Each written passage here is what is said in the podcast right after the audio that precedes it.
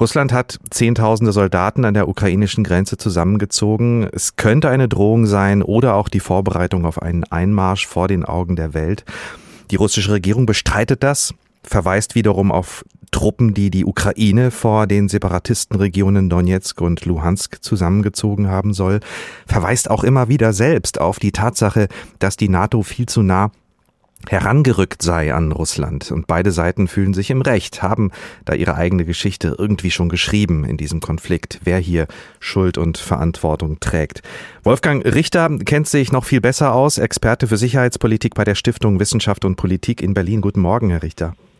Guten Morgen, Herr Mastrokola. Aus unserer Perspektive erscheint Russland, das ja die Krim-Halbinsel schon annektiert hat, als der Aggressor, treibt ein listenreiches Spiel mit dem Westen. Ist die Sache denn so klar und deutlich?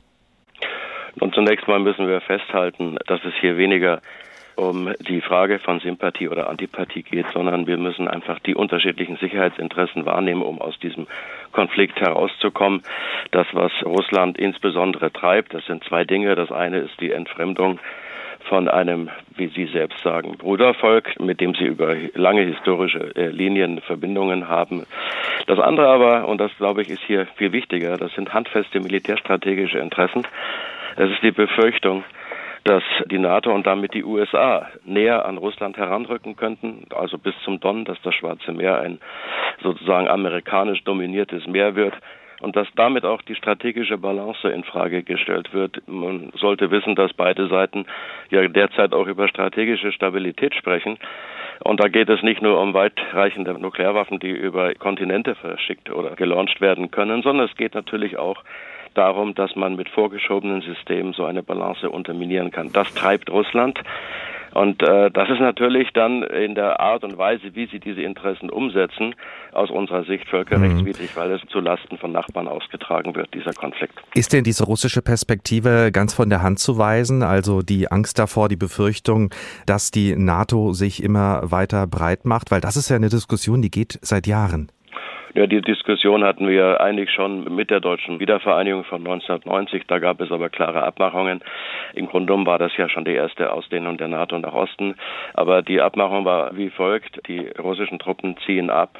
Aber das ist kein strategisches Nullsummenspiel, sondern wir haben in unserem 2 plus 4 Vertrag festgelegt, dass wir dort, wo Russen abziehen, dann keine fremden Truppen stationieren. Das ist für uns rechtsverbindlich und so wird es mhm. ja bis heute auch gehalten und auch keine Nuklearwaffen nach vorne schieben. Bei der ersten NATO-Erweiterung darüber hinaus, die dann 1999 stattfand, gab es auch Abmachungen, die waren nicht mehr ganz so scharf. Aber immerhin hat man gesagt, wir wollen von NATO-Seite her keine substanziellen Kampftruppen äh, auf Dauer stationieren. Und äh, aus deutscher Sicht hat man sich daran bisher auch gehalten, trotz der Krise.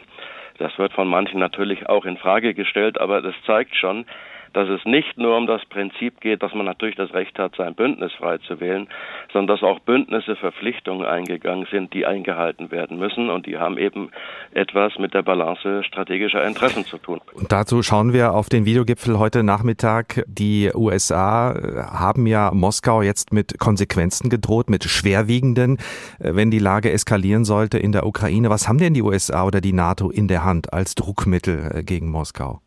Zunächst einmal ist ja bereits die NATO mit einzelnen Staaten zumindest präsent, sowohl in der Ukraine als auch im Schwarzen Meer, als auch in Nachbarländern, sei es durch Ausbildungshilfe, sei es durch Waffenlieferung, sei es eben durch groß angelegte Übungen. Das ist das eine. Das hat aber nicht zur Deeskalation beigetragen, sondern eher zur Eskalation aus russischer Sicht. Was die NATO-Staaten jetzt tun könnten, insbesondere die USA, sind natürlich Wirtschaftssanktionen ins Leben zu rufen. Ich glaube allerdings nicht, dass die NATO-Verbündeten zu diesem Zeitpunkt hier mitgehen würden. Was können denn die beiden Präsidenten heute bei diesem Videogipfel äh, tun, damit beide Seiten gesichtswahrend aus dieser Situation rauskommen? Was hätten Sie da für einen Rat?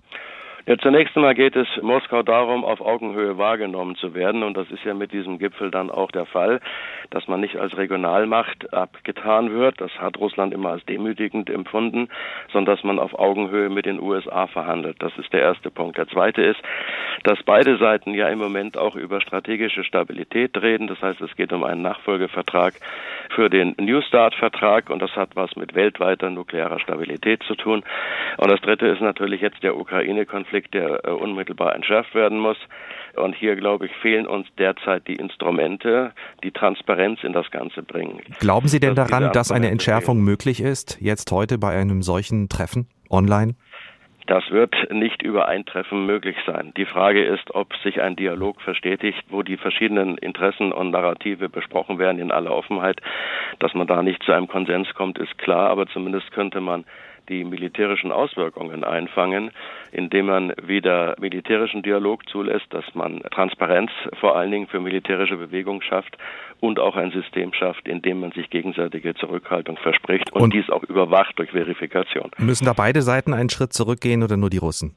Also ich glaube schon, dass man wie immer bei der Diplomatie von beiden Seiten Schritte gehen muss und dass es am Ende natürlich immer auf einen Konsens hinauslaufen muss. Der Konsens wird nicht Prinzipien in Frage stellen dürfen, aber er kann ja doch zumindest das Verhalten steuern und darauf kann man hoffen, vor allen Dingen im Bereich militärischer Übungen oder der neuen Stationierung von Truppen und in diesen Dingen, wo wir leider Instrumente verloren haben.